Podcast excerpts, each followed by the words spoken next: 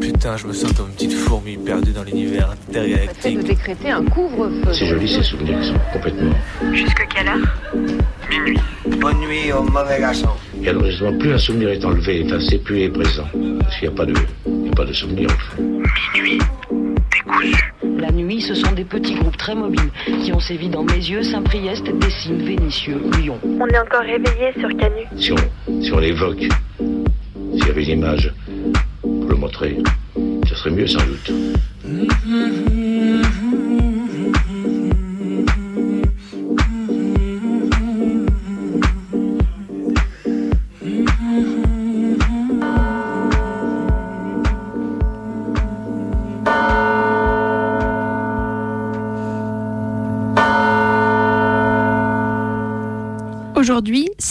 Je ne vous apprends rien, c'est la journée des droits des femmes et c'est pourquoi le gouvernement a décidé de faire une vidéo destinée à l'homme de demain, qui sera le meilleur des hommes, celui qui s'engage pour l'égalité. Et moi, je trouve ça sacrément émouvant de voir des personnalités publiques hommes s'adresser à des hommes. Franchement, on pouvait pas rêver mieux, ça dépasse par exemple une vidéo sur les engagements que le gouvernement pourrait prendre et les mesures matérielles pour faire respecter le droit des femmes. Ça remplace une vidéo de femmes appelant à la sororité, à la fermeté d'un combat féministe, anti-patriarcal. Rien de mieux n'aurait pu être publié ce 8 mars. Ah mais si, attendez on me dit dans l'oreillette que nous avons des grands gagnants de la meilleure publi aujourd'hui. Et ce n'est pas le gouvernement. Il s'agit de la police nationale du 63 qui tweetait ce matin. Je cite, hashtag Journée internationale du droit des femmes, dédicace à tous ces hommes qui, sans qui rien n'aurait été possible. Jules Ferry, enseignement laïque et obligatoire, Jean Jaurès, favorable au suffrage féminin, adoption du droit de vote et de l'éligibilité des femmes sous De Gaulle, ou encore Victor Hugo. C'est cool, ils auront mentionné un violeur, c'est dans la ligne politique des keufs, c'est cohérent. On regrette cependant que le tweet ait été supprimé après la shitstorm monumentale qui commençait à monter. Ah, c'est féministe extrémiste.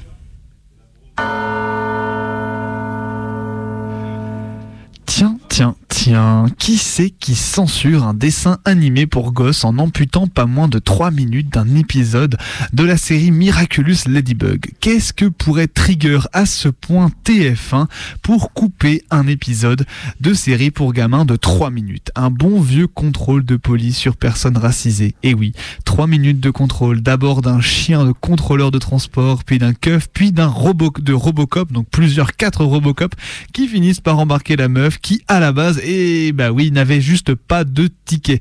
Il n'en fallait pas moins pour TF1 pour vriller à la vue de cette insulte à la poulaga française. Franchement, voir ça c'est quand même assez rigolo. Perso, j'ai grandi avec Scooby-Doo et des dizaines d'autres animés où les keufs avaient plutôt l'air de jouer les bouffons de service. Pour autant, je n'ai pas le souvenir de censure à ce moment-là. Faut dire que la fameuse cancel culture n'existait peut-être pas alors encore. Ce week-end, il y a eu une grosse action écolo contre Bayer Monsanto appelée par les soulèvements de la terre. Mais ça, on n'en parle pas parce que au rendez-vous, on compte des drapeaux français et européens qui ont été brûlés place Valmy par des manifestants et ça, ça choque drôlement. Étonnant que ça choque pourtant. Comment peut-on ne pas se sentir patriote? Ce n'est pas la France et l'Europe qui se vautrent dans la complaisance avec les entreprises les plus polluantes au monde qui mettent des années à faire appliquer une pauvre interdiction contre un pesticide poison qui de toute façon continuera à être vendu à l'étranger. Ce ne sont pas l'Europe et la France qui sont responsables de leur politique migratoire assassine, de milliers de morts noyés en mer, repoussés aux frontières. Mais il faut croire qu'un drapeau brûlé, ça ne peut pas être interprété comme des signes de protestation contre les politiques nationales et européennes qui vont contre les intérêts et les droits de tous. Non, il s'agit nécessairement d'un crime hautement symbolique, d'un acte de barbarie, quand le mot barbarie, personne ne l'utilise pour désigner la responsabilité de la France de l'UE dans la catastrophe environnementale comme migratoire. Alors visiblement, selon les infos qu'on a à droite et à gauche, les FAF se mettent à l'aise pour tracter dans l'ensemble de l'agglomération. Ce matin, la cocarde étudiante, le syndicat d'extrême droite, euh, d'extrême droite, tractait entourant, entouré de personnes à, moitié cagoulées devant Lyon 2, et bah devant des étudiants qui jetaient au fur et à mesure leur tract en se rendant, rendant compte de leur contenu. Perso, même en ayant subi pas mal de forcing niveau tract à gauche, et oui, lutte ouvrière, c'est vous qu'on regarde, on a rarement vu de tractage matraque en main. Mais bon, faut habitués, c'est la France électorale de 2022 visiblement. Idem tout à l'heure en fin d'après-midi, les gens de Reconquête tractaient sur Guichard entourés d'une petite équipe qui filmait leur petit cirque. Vu que ça se répète semaine après semaine et que ça va visiblement durer jusqu'au premier tour, on va rappeler quelques petites règles. Quand on capte des faf en train de tracter, d'abord ben, on les signale toujours pour mettre les copains à l'abri. Ensuite, si on peut, on veut, on se met une déterre avec des copains et on arrange des gens pour les faire des guerpires. Il n'y a aucune place pour les faves dans nos rues, que de la place pour des patates. On a encore un mois pour leur faire comprendre et il faudra bien sûr redoubler d'efforts ensuite. Abordons les sujets qui fâchent, la CAF et les agences immobilières. Vous voyez ce que ce même je devienne fou, c'est le sentiment qui s'empare de vous quand vous vous rendez compte que vous ne recevez plus les APL alors que vous avez déjà attendu six mois pour les toucher une première fois. Heureusement, c'est rétroactif et encore pas tout le temps parce qu'il n'y a pas de petites économies, c'est ça. Et puis pourquoi tu ne touches plus tes APL C'est parce que ton agence ne respecte pas la loi et n'a pas envoyé ta quittance au bon moment. Mais MDR, on envoie tes aides directes à l'agence parce que la confiance en les locataires c'est zéro. Faudrait pas qu'on fasse autre chose que de la thune publique. Par contre, faut encore taffer pour les agences. La CAF est un enfer administratif et les agences sont les chiens de garde des proprios bourgeois dont on assure la rente annuelle. Anticapitalisme. Alors, on continue sur les news de la poulaga française. La police aux frontières du centre de rétention administrative de Nice eh ben, s'est amusée à diffuser le son d'un film de pornographie dans les haut-parleurs à l'heure de la prière des prisonniers. Voilà ce à quoi s'amusent les porcs de la PAF dans les prisons pour étrangers. Voilà ce qu'est leur travail si honorifique selon les gradés et autres tocards médiatiques. Rire des détenus, perturber les moments d'intimité de personnes qui seront déportées dans moins de 90 jours. Perturber le peu de vie qu'ils peuvent gagner au centre de ces tôles à qui il ne manque que le nom. Apparemment, une enquête interne aurait été ouverte, mais ici, on est en droit de douter que la cap de la capacité de port à se juger entre eux. Tout comme l'IGPN efface les marques des keufs, les services de la PAF finiront par prouver que les keufs du crâne n'avaient pas accès aux haut-parleurs de la tôle alors qu'ils sont les seuls à en avoir l'accès. Bref, soutien au tolard tolard des prisons et des cras face à toutes les offenses et brimades du personnel pénitentiaire et autres keufs responsables de l'enfermement quotidien. Tu fais quelque chose le 2 avril? C'est bientôt la centième de minuit décousu. Sors ton agenda. On te donne rendez-vous le samedi 2 avril pour une nuit entière de direct. Des sons, des docs, des bidouilles et des invités. La nuit décousue, c'est sur Radio Canu 102.2 FM. T'as tout noté? La nuit décousue, c'est à partir de 23h jusqu'au réveil, le samedi 2 avril, sur la plus rebelle des radios. Plus rebelle des radios. Les soirées de samedi soir. Vous serez Et il est 23h11 sur les ondes rebelles de Radio Canu. C'est votre émission du mardi soir, minuit décousu. On est là pour en découdre avec la nuit pendant une petite heure. Après ces brèves d'actualité, on va enchaîner comme, euh, comme toutes ces soirées qu'on apprécie particulièrement passer dans les locaux de cette radio. Et on va commencer avec un récit d'action militante que Colline depuis Paris nous a préparé ce soir sur les luttes anti-psy. Et puis on enchaînera avec un témoignage, documentaire. Ce soir, il est un peu spécifique parce que on a on est allé tendre notre micro pendant euh, pendant un événement euh, à l'amicale à la Guillotière. Et on terminera avec une traversée, une traversée de l'hystérie. Voilà, c'est ça. Donc pour ce programme qu'on va mener jusqu'à minuit ensemble avant d'éteindre les lumières du studio et peut-être chez vous aussi, chers auditeurs, chers auditeurs, eh bien sachez que jusqu'à la fin de l'émission, vous pouvez vous aussi participer à l'émission en eh ben, tout simplement en nous proposant un petit big up, un petit morceau que vous pouvez nous envoyer en nous appelant eh ben, tout simplement au standard du studio.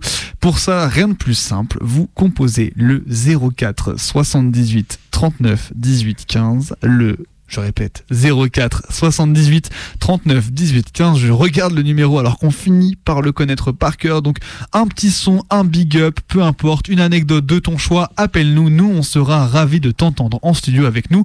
On bouge pas jusqu'à minuit. On est là en direct des studios de Radio Canu.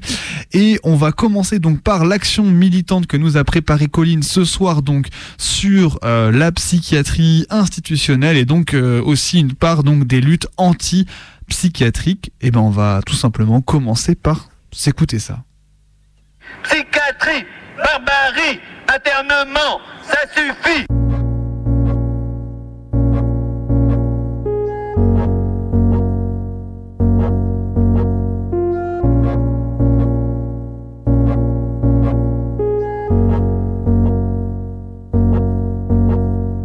Une clinique où on peut être euh, dans l'herbe, j'ai de la guitare. Et pourtant, c'est un hôpital psychiatrique, sans barreaux. Sans barreaux, ouais. Vous vous dites quelquefois que vous seriez tombé dans un hôpital psychiatrique avec des barreaux et que des calmants. Vous seriez euh, au fond d'une cellule Ouais, certainement. Il y en a encore hein, aujourd'hui qui pensent, euh, les psychiatres, que les murs soignent. C'est pas les murs qui soignent, c'est l'accueil, euh, je dirais, de la, la parole. De... Les médicaments ne vous assomment pas trop Ici, ça va, non? Ici, euh, c'est plutôt, euh, c'est pas trop la politique du, de l'endroit. ouais. Ce qu'il faut dire ici, c'est pas une simple clinique. Il y a ce qu'on appelle le club, c'est que vous devez participer à la vie de cette clinique. La cuisine, le nettoyage. Ouais, les poubelles, euh, les cendriers. En fait, dans l'organisation de la clinique, dans le club, tout se décide. Il y a autant de patients que de moniteurs, que de, moniteurs. soignants. Ouais, c'est important ça. L'idée que vous soyez à part égale. Oui. Soignants, soignés, gendarmes, voleurs. Même pied d'égalité. Bah, quelque part, oui.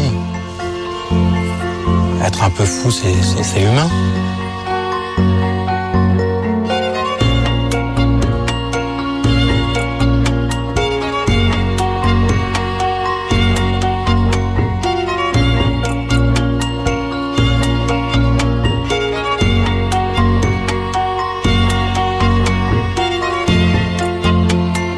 Psychothérapie institutionnelle, c'est un, courant de pensée, un mouvement euh, théorico-pratique qui a été fondé par euh, François Tosquelles dans les années qui sont euh, en rapport avec la Deuxième Guerre mondiale, quand une fois condamné à mort par Franco, puisqu'il était psychiatre catalan, républicain, responsable de la psychiatrie dans les armées républicaines antifranquistes, a été obligé de franchir euh, les Pyrénées pour venir se réfugier en France et qu'il a été accueilli après quelques péripéties dans le camp euh, euh, de cette fonte, puis libéré de ce camp par ses collègues psychiatres français qui lui ont proposé un poste de psychiatre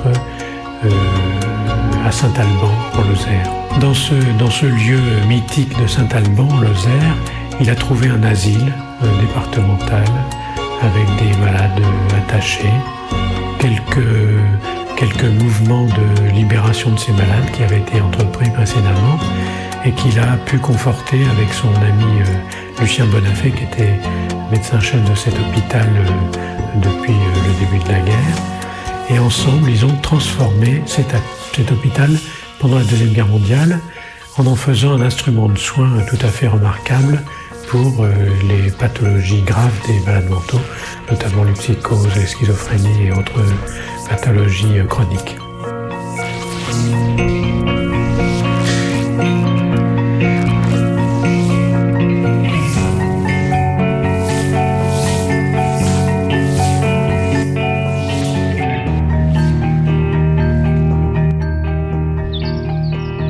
Il y a 18 ans, un jeune psychiatre, le docteur Jean Houry, fondait avec quelques amis et très peu d'argent une clinique psychiatrique en rachetant un petit château sans grande valeur et en s'y installant avec une vingtaine de malades.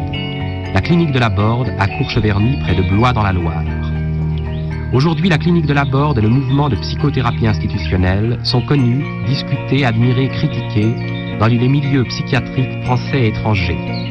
Ici vivent une centaine de malades qui se renouvellent au rythme d'une dizaine d'admissions par mois, près de 80 soignants, les moniteurs, 8 ou 9 médecins.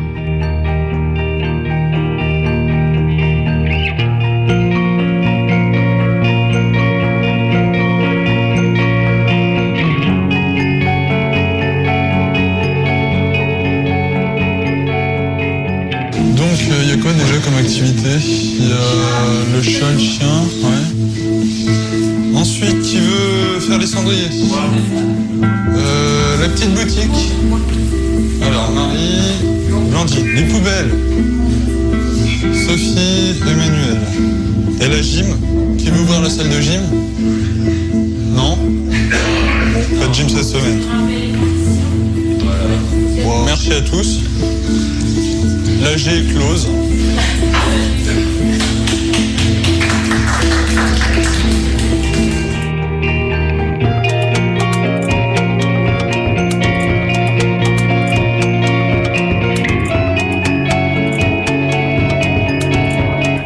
Les abus psychiatriques, voilà l'action qu'a menée samedi la Commission des citoyens pour les droits de l'homme en manifestant devant plusieurs centres hospitaliers des Yvelines. Dans le viseur de l'association, les mauvais traitements infligés aux malades ou encore des procédures d'internement à la demande d'un tiers appliquées de manière abusive.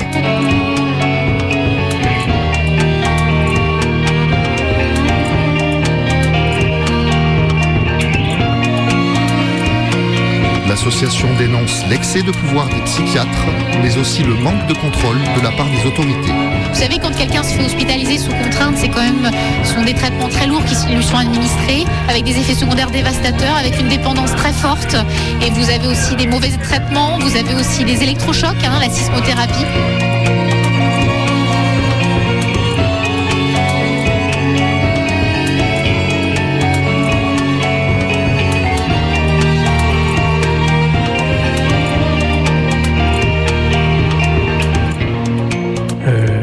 Ces, patients euh, qui étaient à Saint-Alban ont participé à, la réforme, à la révolution culturelle même euh, de la psychothérapie institutionnelle qui s'est produite là-bas, en devenant finalement euh, les co-acteurs de leur traitement et de leur guérison. Ils ont participé à la reconstruction des pavillons à taille humaine et à visage humain, qui n'étaient plus des lieux d'enfermement, mais pavillons dans lesquels les patients participaient à la, gestion de la vie quotidienne avec les soignants, avec les infirmiers et les psychiatres. Ils ont participé euh, à la vie dans la cité, euh, participant euh, au ciné-club.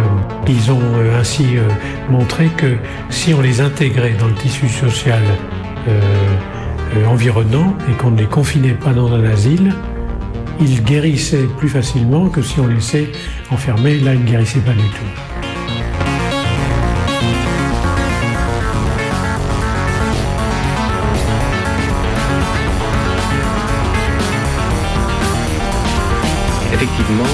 Voyant euh, la borde ou en voyant des images de la borde, il euh, n'y a pas de différence évidente entre ceux qui soignent et ceux qui sont soignés.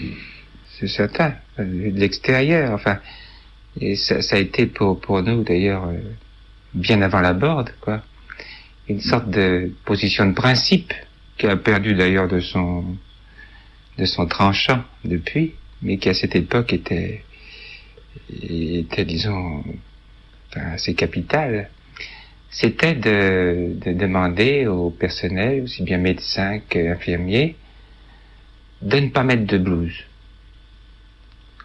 Maintenant, de, de ça simplement par répétition, c'est discutable.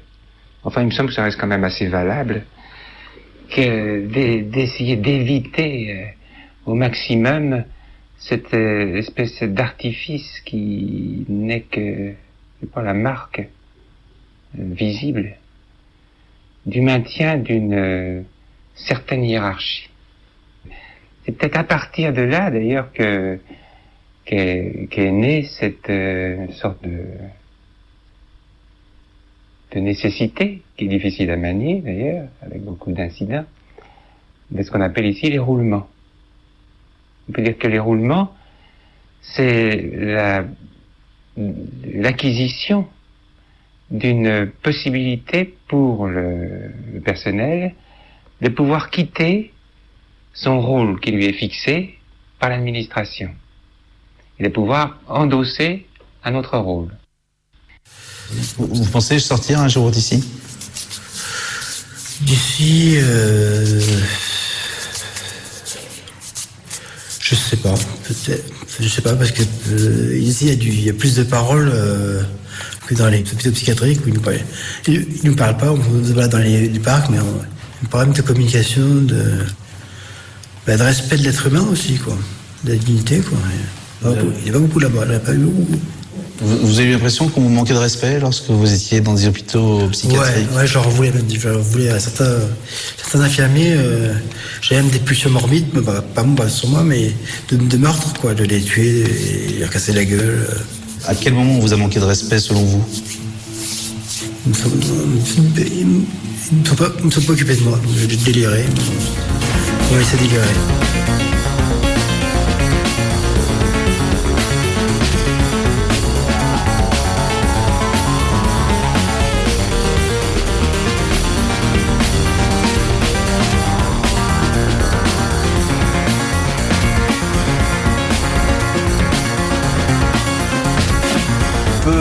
Poser quelques questions Oui, Vous êtes là depuis longtemps je suis là depuis très longtemps, oui. Vous êtes bien ici Bien, oui et non. Comme tout le monde, partout c'est pareil. Et c'est quoi votre vie avant ici Ma vie d'avant, Oui.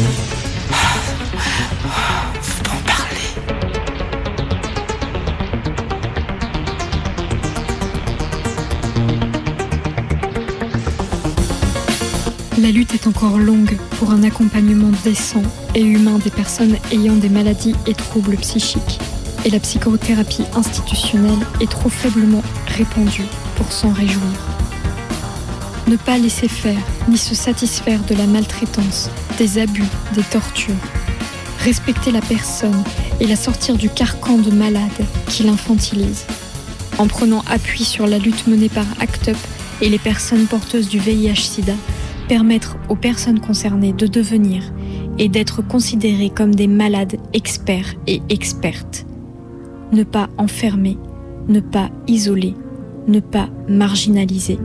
Être capable de perdre le privilège de la blouse blanche, accepter d'échanger les rôles.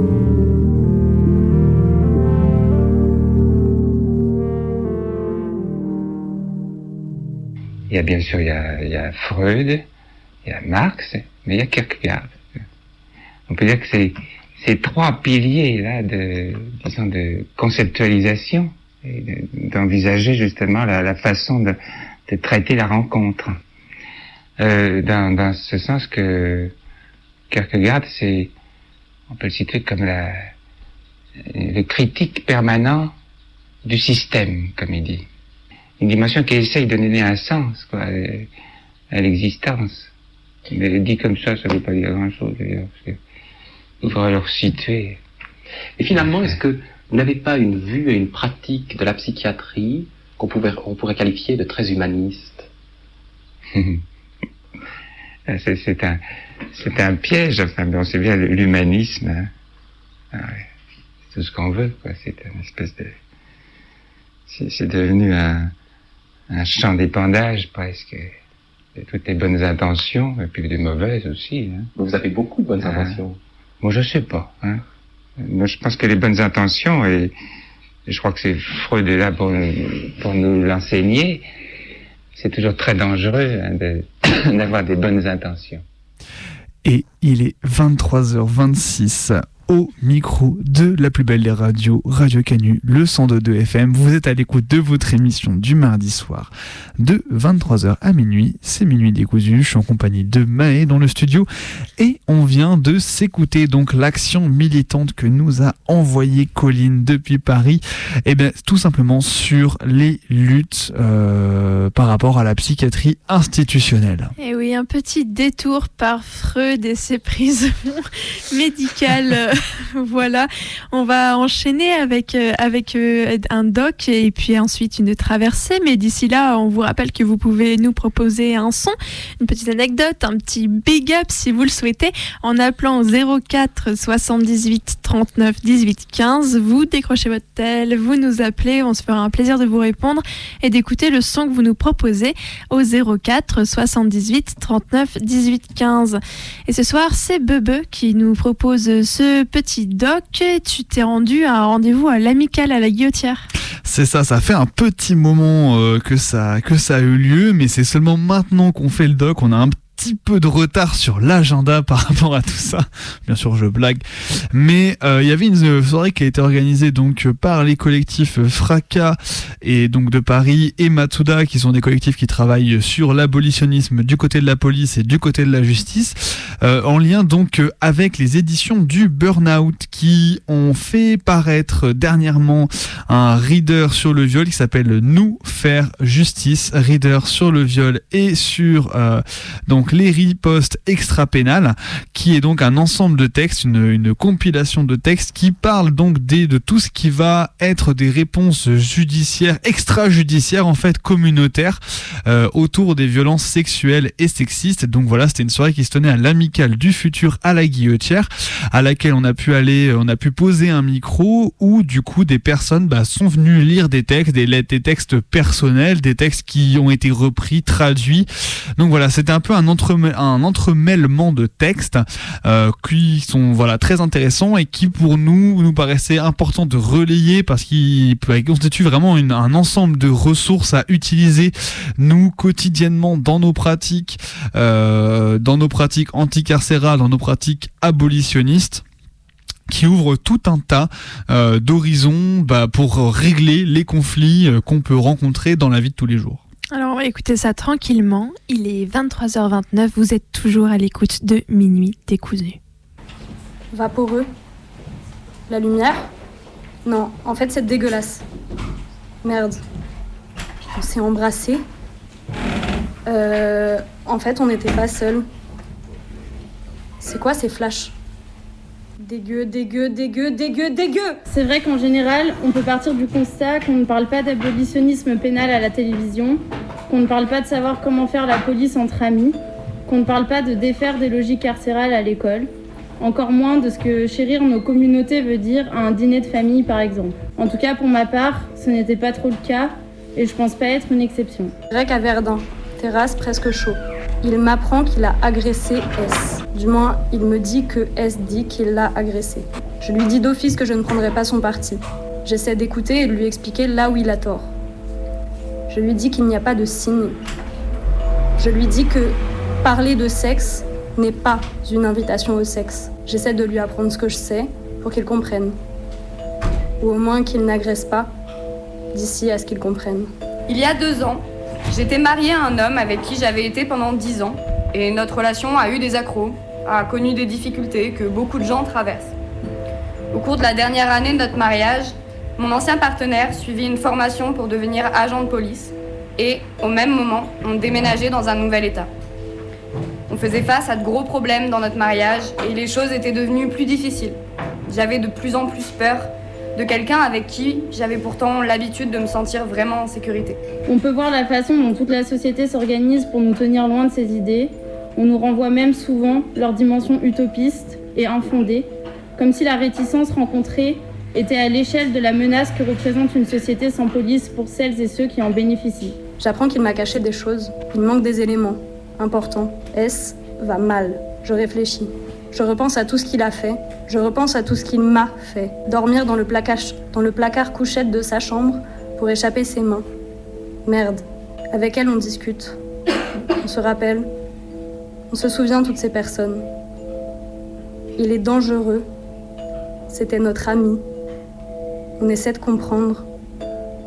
D'où ça vient, son père? Comment on peut faire? Parler? Mais on ne croit pas qu'il ait écouté. On ne croit pas qu'il ait compris ni même essayer. Il faut parler à ses amigas. Eux pourront lui dire. Il les écoutera. Je ne lui parle plus. Je laisse faire le temps. Je n'ai plus d'énergie à donner. Je pense que la goutte d'eau qui a fait déborder le vase, ça a été un soir où je suis allée chez une amie et où mon partenaire m'a suivi avec sa voiture. Quand je suis arrivée chez mon ami, il s'est arrêté, il est sorti de la voiture en même temps que moi. Il s'est mis à crier et à me hurler des choses horribles. J'avais très peur, mais je ne savais pas quoi faire. Je savais que partout où j'irais, il me suivrait. Alors j'ai décidé d'aller à mon bureau, qui était tout près. Il faisait nuit, donc c'était sûr qu'il n'y aurait personne. J'avais une clé du bâtiment, j'ai couru dans mon bureau, même si lui n'avait pas la clé pour y rentrer. Pendant tout ce temps, il me criait dessus, essayait de me faire venir avec lui, de m'embarquer dans une conversation avec lui. Et quand je suis enfin rentrée dans le bâtiment, j'ai attendu quelques minutes.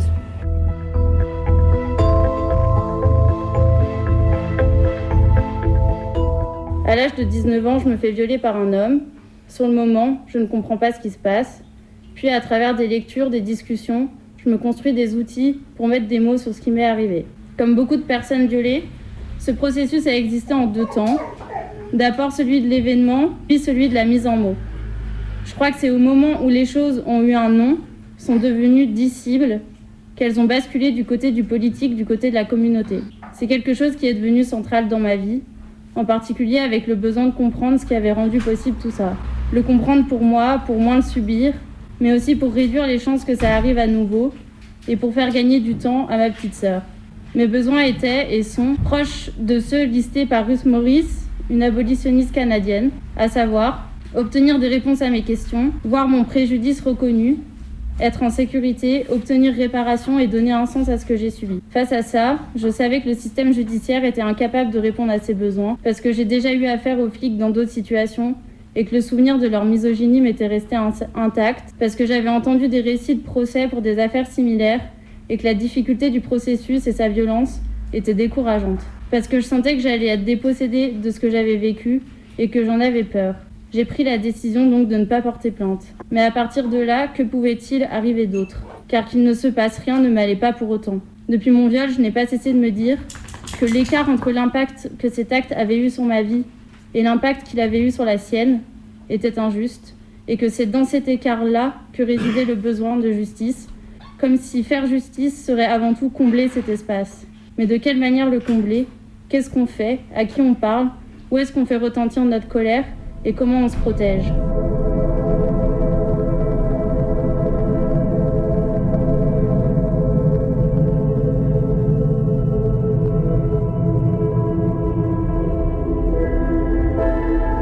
J'ai appelé une amie qui est venue me retrouver à mon bureau. Et elle m'a suggéré d'appeler une autre amie qui avait une maison où je pouvais aller pendant qu'on réfléchissait à ce qu'on devait faire. Arrivé là-bas, tout le monde s'est assis dans le salon et m'a rassurée en me disant que j'étais en sécurité ici. Vraiment, je l'étais. Qu'il et elle étaient heureuses de m'accueillir, qu'il et elle comprenaient que là, je fuyais quelqu'un de furieux et d'armé. Mais je me sentais quand même mal. J'avais l'impression d'exposer ces personnes à quelque chose que je ne pouvais pas contrôler. Quelque chose dont j'étais genre terrifiée.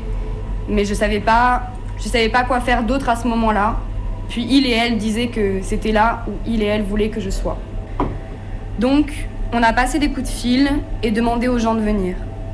Sept ou huit personnes sont venues et ont commencé à discuter de ce qu'il fallait faire. Et moi, à ce moment-là, je me sentais encore bouleversée. J'étais toujours en train de me demander est-ce que ça m'arrive vraiment Et est-ce que je, peux faire Qu'est-ce que je peux faire pour, je sais pas, arranger les choses? Plutôt que de se projeter au lendemain ou à la semaine prochaine. Je pense que mes envies étaient de l'ordre de je veux être chez moi, je veux que mes enfants croient que j'ai dit, je veux que X parte. Je pense que c'était essentiellement ça à ce moment-là. Et puis on a réfléchi à ce qui devait se passer maintenant, dans l'heure, le jour suivant, la semaine suivante. Si je veux être chez moi, comment on fait en sorte que ça, ce soit possible? Comment fait-on en sorte que ce soit un espace sûr? Et je pense que l'une des réponses à cette question était, au moins dans un futur proche, d'avoir des amis avec moi. On a donc fini par établir un calendrier. On a envoyé un mail avec un calendrier pour la semaine, avec des créneaux à remplir. Et j'ai été surprise que des gens le remplissent. Et il et elle sont vraiment venus. C'était la bonne solution. C'était comme ça qu'on a pu faire en sorte que la maison redevienne un espace sûr pour moi. Je trouve que mettre des mots sur mon viol a eu ceci de spécifique de rendre visible d'un coup toutes les autres situations d'abus dans, dans ma vie. Mon viol n'était plus un événement soudain et déconnecté des choses, il était le continuum des rapports de domination dans lesquels j'étais prise, et que travailler à l'échelle de ces rapports me paraissait plus sensé que les invisibiliser derrière des positions essentialisantes, paralysantes, de victimes et agresseurs. À ce moment-là, il m'est apparu le potentiel riche et vaste que recelait chacun de mes besoins. Chacun d'eux me poussait à déterminer un nouveau rapport à ce qui fait communauté, aux soins et à l'autodéfense. Être pleinement à l'écoute de chacun d'eux et tendre vers leur résolution me demande de réagencer ce qui crée les conditions pour des situations de réparation et de justice dans ma vie. Et surtout ce qu'on peut entendre par là.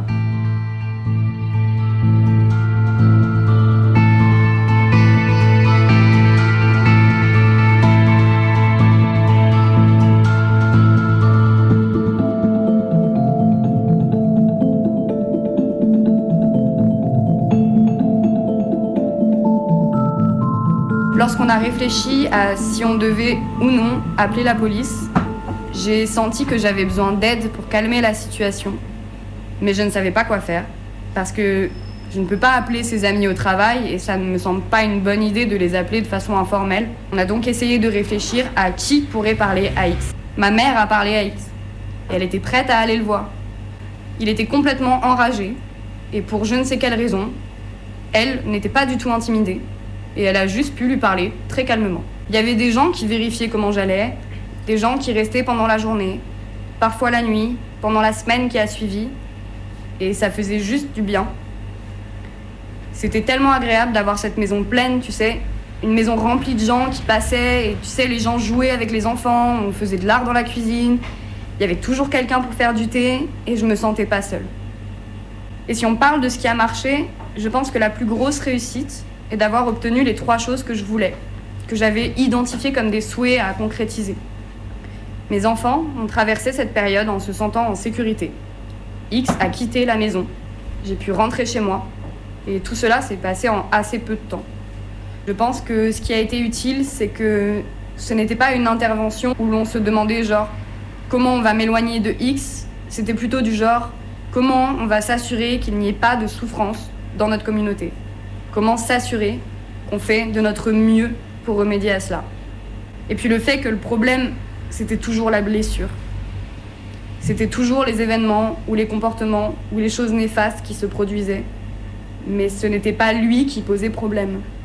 Pas non plus mon choix de rester aussi longtemps que je l'ai fait. C'était pas la relation qui posait problème. Cela m'a permis de sentir que je pouvais venir dans un espace et dire ce dont j'avais besoin. Ce qui, à l'époque, impliquait vraiment de ne pas être quelqu'un qui lui aurait fait du mal en engageant le pouvoir de l'État. Ce qui, que cela m'ait été bénéfique ou non à ce moment-là, n'aurait pu avoir que des effets négatifs sur lui.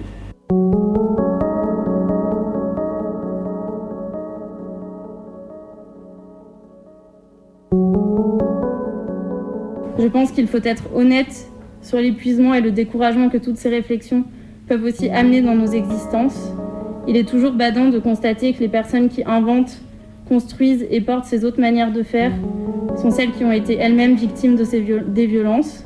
On semble donc condamné à survivre aux oppressions qui traversent nos vies tout en travaillant à créer des conditions pour les démanteler.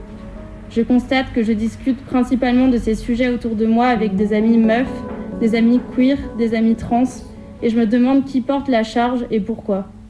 Je vois bien que faire ce travail est profondément émancipateur, participe à faire du bien, à donner du sens, à, trouver un moyen que mon, mon expérience personnelle serve à d'autres, mais que c'est aussi un temps que je ne passerai pas à faire autre chose.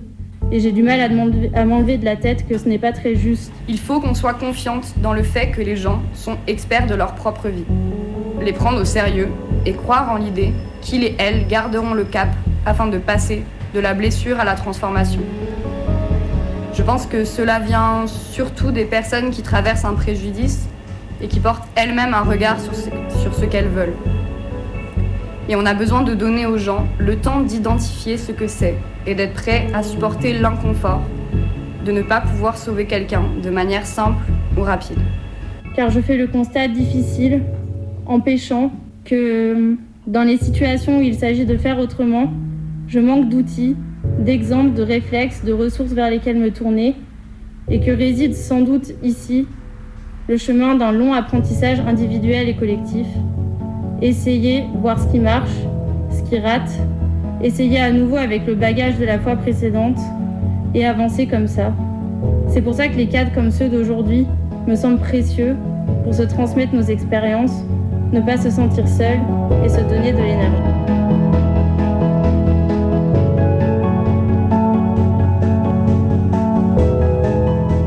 Donner des ressources à celui qui blesse. La reproduction, la prendre en compte. Qui subit la violence perpétue la violence si le cercle n'est pas rompu. Faire des cercles. Écouter. Réparation. La punition n'a jamais marché.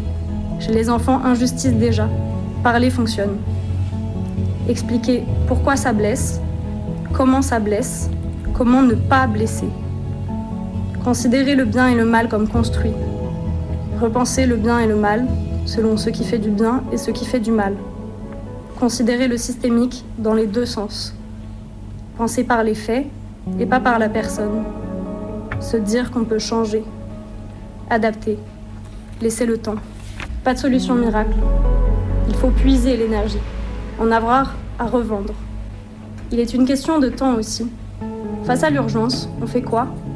Quand on vit quelque part où tout est pourri si fort qu'il faut tout faire à côté, parfois l'on est tenté de s'en aller, d'un coup, puis fuir le gangréné. Celui qui reproduit le mal, justement, le reproduit. Alors, si vous avez l'énergie, la force, les outils, peut-être pourrions-nous commencer à repenser ensemble comment l'on veut lutter.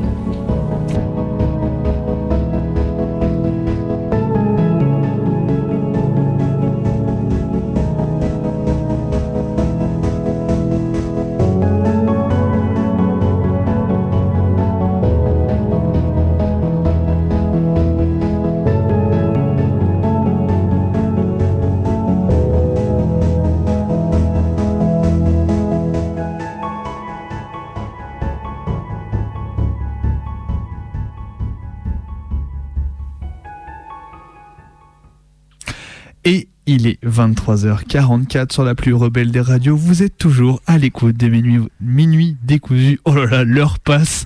La fatigue aussi. On est toujours en place avec Maë en studio. On vient de s'écouter donc, eh euh, la fin donc de ce documentaire sur euh, l'abolitionnisme pénal. Donc, on est allé traîner notre micro à une soirée euh, de l'amicale qui s'est déroulé donc le 16 février en compagnie euh, des collectifs Fraka, Matsuda et des éditions du Burnout qui euh, sortent donc un reader sur le viol d'une compilation de textes sur les réponses extrajudiciaires concernant les affaires de violences sexuelles et sexistes. Euh, sachez que si ça vous a intéressé, que si le texte vous a intéressé, n'hésitez pas à aller sur le site des éditions du Burnout, Burnout donc Burn B-U-R-N out à pardon, à, ah, ça y est, j'ai plus out comme le mois d'août, voilà, on va dire ça comme ça, ça va aller plus vite, la fatigue l'emporte. Mais sachez que l'ensemble de, pas mal de leurs textes sont disponibles en PDF, dont euh, le texte dont, euh, dont c'était le lancement le 16 février à l'amicale du futur. Mais tout de suite, donc, peut-être qu'on va passer un petit son. Et ouais, on va passer un petit son. On n'a pas encore reçu d'appel au 04 78 39 18 15. J'en, pro- j'en profite pour redonner le numéro, il n'est pas trop tard. 04 78 39 18 15. En attendant, on va écouter une petite musique. Moi, je vous propose qu'on écoute Medine, quartier VIP, parce que je l'ai dans la tête depuis euh, pouf, deux semaines, trois semaines, et que voilà, j'ai assez envie de la ré, ré, ré, ré, réécouter. Ici on fout sa vie en l'air avant même d'avoir l'âge de charbonner.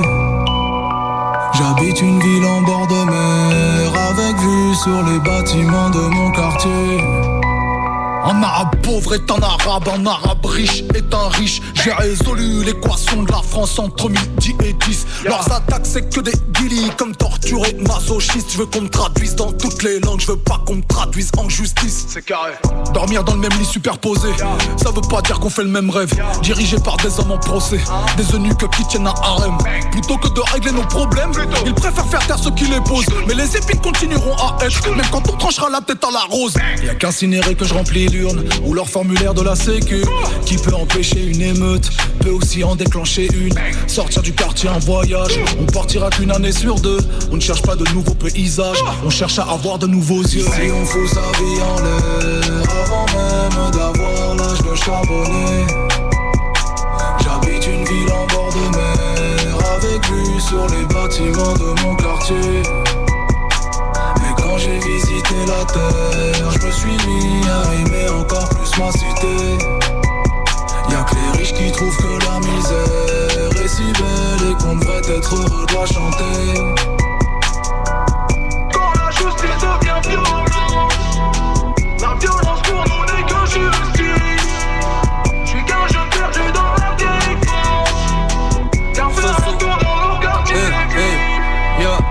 gamberge ce soir en cellule, mon corps regarde la télé. J'aiguise couteau et ma plume, donc mes textes finissent sous scellés.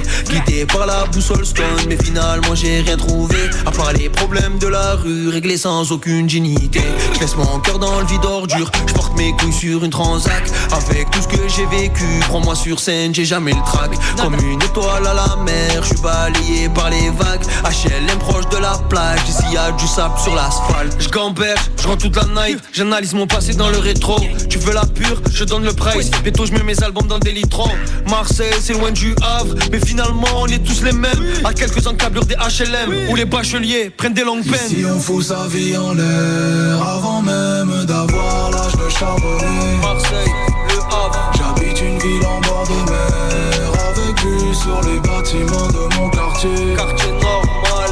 Mais quand j'ai visité la terre, je me suis mis à aimer encore plus ma cité. Les riches qui trouvent que la misère est si belle et qu'on devrait être heureux de la chanter. Et Max, guitare.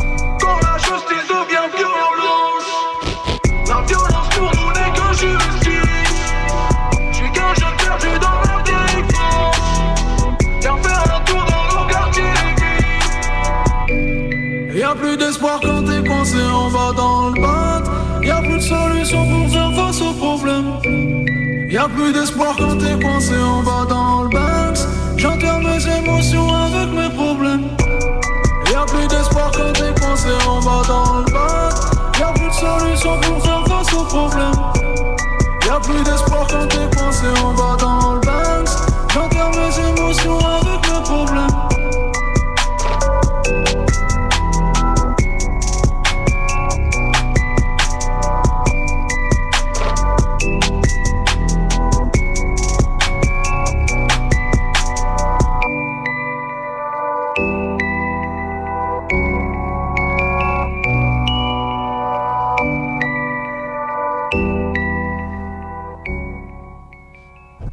est 23h50, vous êtes à l'écoute de Mini Décousus sur Radio Canu, le 102.2.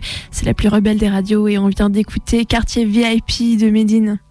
Avec Soso Manes, faut pas oublier le feat, jamais, jamais, jamais.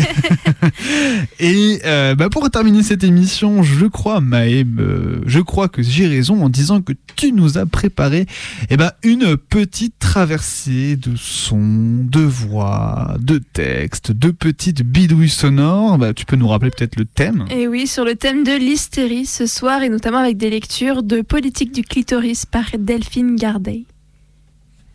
Chocolat.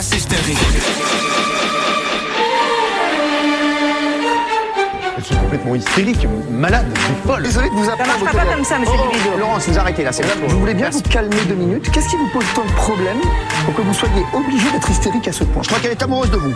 Peut-être. Mais alors? Mais elle est complètement hystérique, celle-là.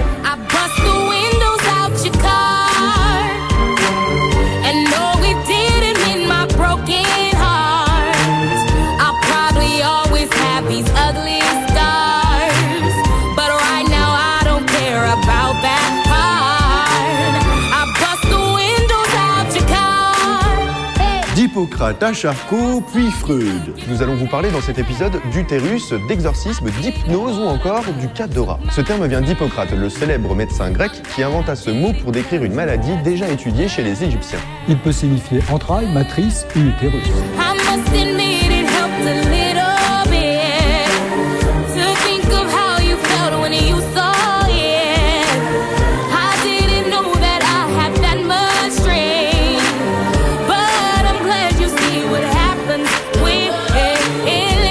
L'époque, la théorie retenue était que l'utérus se déplaçait dans le corps, créant ainsi les symptômes de l'hystérie. C'est bien ce qu'on disait, un truc de femme. Platon lui aussi s'intéressait à l'hystérie. Comme ses confrères, il pensait que la maladie était un privilège de femme.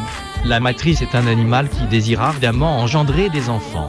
Lorsqu'elle reste longtemps stérile, après l'époque de la puberté, elle a peine à se supporter et la matrice occasionne diverses maladies jusqu'à ce que le désir et l'amour, réunissant l'homme et la femme, fassent naître un fruit et le cueillent sur l'arbre. Aspect mal connu des pratiques médicales occidentales, la clitoridectomie a été pratiquée en Occident jusqu'à l'époque contemporaine, au nom de la lutte contre l'onanisme, la nymphomanie, l'hystérie et d'autres troubles psychiques ou sexuels plus ou moins répertoriés. Ces gestes irrémédiables mais revendiqués passent par la cautérisation de la section ou l'écrasement de l'organe.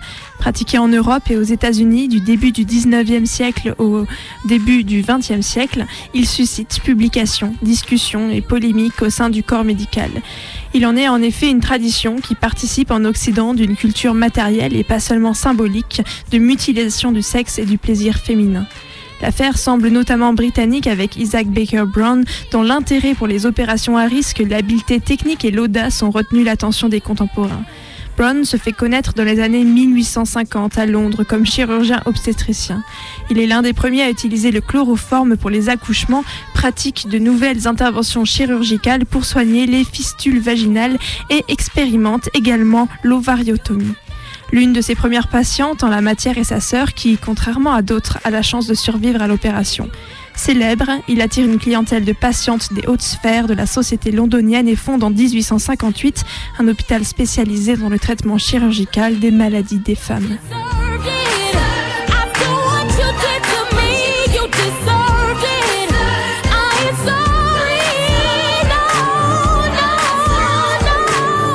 Au Moyen Âge, on pensait que les femmes hystériques étaient possédées par le diable. Le seul traitement efficace connu était, on vous le donne en mille, l'exorcisme. Seigneur Dieu Pour faire simple, en 1632, les sœurs du couvent de Loudun se mettent à convulser, à insulter Dieu. À hurler des blasphèmes, à se balader à moitié nu dans les étages de la bâtisse. Elles accusent le curé de la ville, entre autres, d'attouchement sexuel.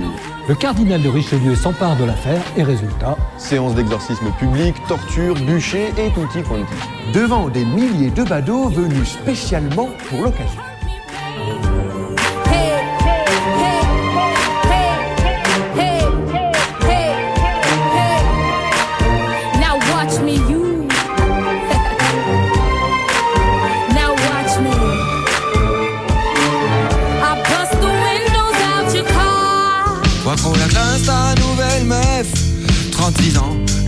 Le petit cul bien entretenu comme une grossesse de footballeur Bravo, belle acquisition.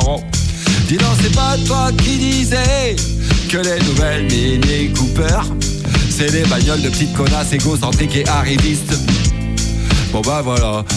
Tu feras pas qu'un top modèle comme ça Si personne n'y a mis la main dessus avant C'est pas bon signe, ça sent la folle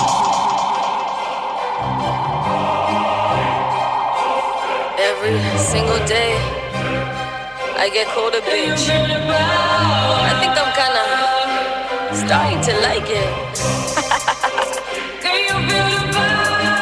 yeah. You got some nerve to say that. I'm applauding the audacity.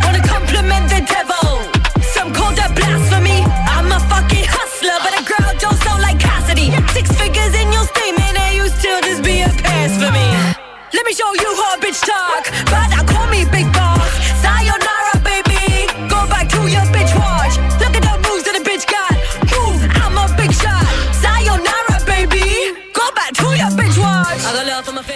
au-delà du traitement de lésions physiques, Brown va développer une clinique spécifique de traitement de l'hystérie et de la masturbation en s'attaquant à l'organe accusé d'en être la cause. Comme l'a montré Thomas Lacker dans son histoire de l'onanisme, la question de la masturbation ne devient une question morale et médicale et une véritable obsession sociétale qu'à partir du début du 18e. Au cours du 19e, elle est clairement associée aux maladies mentales, à la folie. Pour chasser chez les enfants et les jeunes gens, les pratiques masturbatoires le sont aussi chez les fillettes et les femmes, justifiant dans certains cas des prises en charge médicales drastiques. Loin des demi-mesures, Brown affiche ainsi son mépris pour les usages connus d'application de substances caustiques sur les nerfs pubiens et se propose de placer ses patientes idiotes, épileptiques, hystériques, paralytiques, jeunes et vieilles sous les effets du chloroforme et de pratiquer l'excision sans contrainte du clitoris à l'aide de ciseaux et d'un couteau. Une option qui n'aurait pas pu contredire le médecin français Léopold Deslandes, grand spécialiste de la masturbation et qui écrivait à propos de la Une telle détermination, loin de blesser le sens moral, est conforme aux exigences les plus sévères. On fait alors comme tous les jours quand on ampute un membre, on sacrifie l'accessoire pour le principal, la partie pour le tout. Quant à Brown, il vendra tout particulièrement ses succès en matière de nymphomanie garantissant la guérison définitive. Suivi par ses confrères britanniques sur le contrat de l'onanisme provoque chez la femme hystérique, épilepsie, catalepsie et peut ainsi conduire à la mort, il le sera moins sur la méthode de mise en œuvre pour y remédier. Bitch.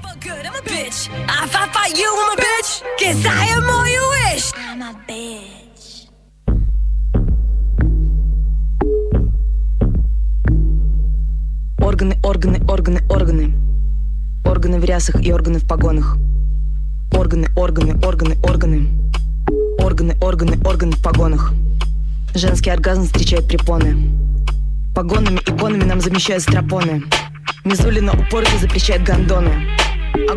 Le caractère sulfureux des expériences d'Isaac Baker Brown n'empêche pas leur réitération dans d'autres pays et à d'autres périodes. C'est le sens du traité cité en exergue emprunté au médecin Ulsperger qui y insiste encore en 1869. Dans le cas d'onanisme invétéré chez des filles, des femmes et surtout des veuves, lorsque la répétition trop fréquente de la masturbation se traduit non seulement par des symptômes physiques, mais encore par des signes de troubles intellectuels et que les ressources ordinaires de la thérapie sont restées sans succès, je n'hésite pas à recommander l'amputation du clitoris et des petites lèvres. S'il est possible de dire que la clitoridirectomie a surtout été pratiquée durant la première partie du 19e en Europe contre des personnes considérées comme souffrant de symptômes aliénants, elle est encore pratiquée au début du XXe siècle par des professionnels français, viennois ou américains. Et l'idée suivant laquelle la masturbation serait l'effet plutôt que, de la, que la cause de l'hystérie s'imposant progressivement, l'onanisme devient moins dangereux aux yeux du corps médical et la perte du clitoris apparaît disproportionnée. Dans le cas américain, les pratiques sont quelque peu décalées dans le temps et on compte encore 24 publications sur des cas de clitoridectomie dans des revues médicales entre 1867 et 1912. S'il est difficile de se faire à une idée du nombre d'opérations effectivement réalisées durant cette période, il est clair que ces traitements sont discutés de façon plus sérieuse par les instances médicales. De l'étude des cas cliniques présentés par les praticiens américains, il ressort deux types de patients et d'indications. En premier lieu, dans la continuité des épisodes précédents, la clitoridectomie concerne jeunes filles et femmes aux pratiques masturbatoires compulsives, auxquelles s'ajoutent celles qui seront les plus souvent définies comme nymphomanes. L'examen par les médecins des parties intimes de ces patientes, clitoris élargi, irrité, rougi, permet de statuer sur la maladie et d'opérer. Mais l'opportunité de ces opérations est de plus en plus discutée à une époque où on s'interroge sur les origines physiologiques et mentales de ces irritations. À quoi sert en effet d'enlever l'organe de l'irritation si l'irritation est finalement de source nerveuse et logée dans le cerveau?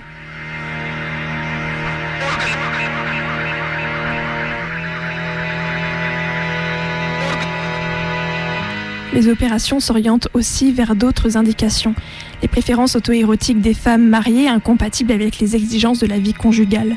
Quand le désintérêt d'une épouse pour l'acte conjugal est manifeste et qu'on a connaissance de l'existence de manipulations clitoridiennes, il convient de restaurer l'épouse dans ses instincts sexuels normaux et de s'orienter vers la circoncision féminine. Les médecins américains du début du XXe s'emploient d'abord à assainir la vulve, leur idée étant qu'il faut prévenir l'accumulation de smegma, la substance qu'elle sécrète, et nettoyer soigneusement pour éviter toutes sortes d'irritations et d'attirance des mains vers vers cette région de l'anatomie. À défaut, et dans une conception qui renvoie aux représentations anciennes de l'analogie des organes féminins et masculins, il propose de soulager la patiente en dégageant le capuchon clitoridien comme on le ferait en cas de circoncision du prépuce. L'enjeu est de détourner l'épouse de ses instincts sexuels malsains et de réhabiliter son ardeur pour le mari en favorisant le frottement pénis-clitoris. Il est intéressant de constater que c'est la connaissance de plus en plus précise de la physiologie du clitoris et de son rôle dans la jouissance féminine, ainsi que les injonctions en faveur de l'accomplissement harmonieux de la sexualité conjugale, vaginale et pénétrative qui justifient ces interventions présentées comme des remédiations pondérées. La circoncision féminine apparaît alors comme une solution de bonne aloi pour ces femmes qui ne témoignent d'aucun intérêt pour la relation sexuelle avec leurs époux et ne parviennent pas à satisfaire leur mari.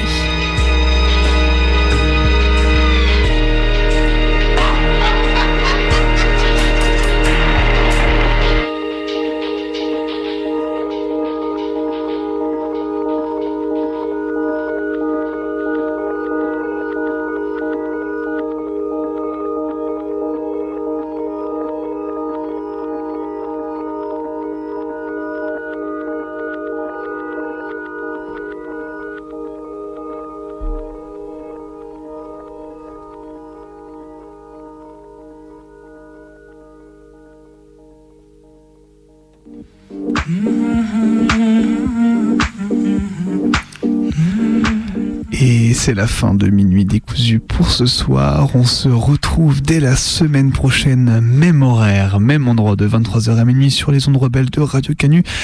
D'ici là, vous pouvez retrouver l'intégralité de nos épisodes sur notre audioblog arteradio.fr. Vous pouvez aussi nous contacter sur Twitter, sur Instagram, par mail à minuitdécousu@laposte.net. On se retrouve dès la semaine prochaine. کاندم که نشینیم در با من و تو. به دو نقش و به دو صورت به یکی جا من و تو. خوش و فارغ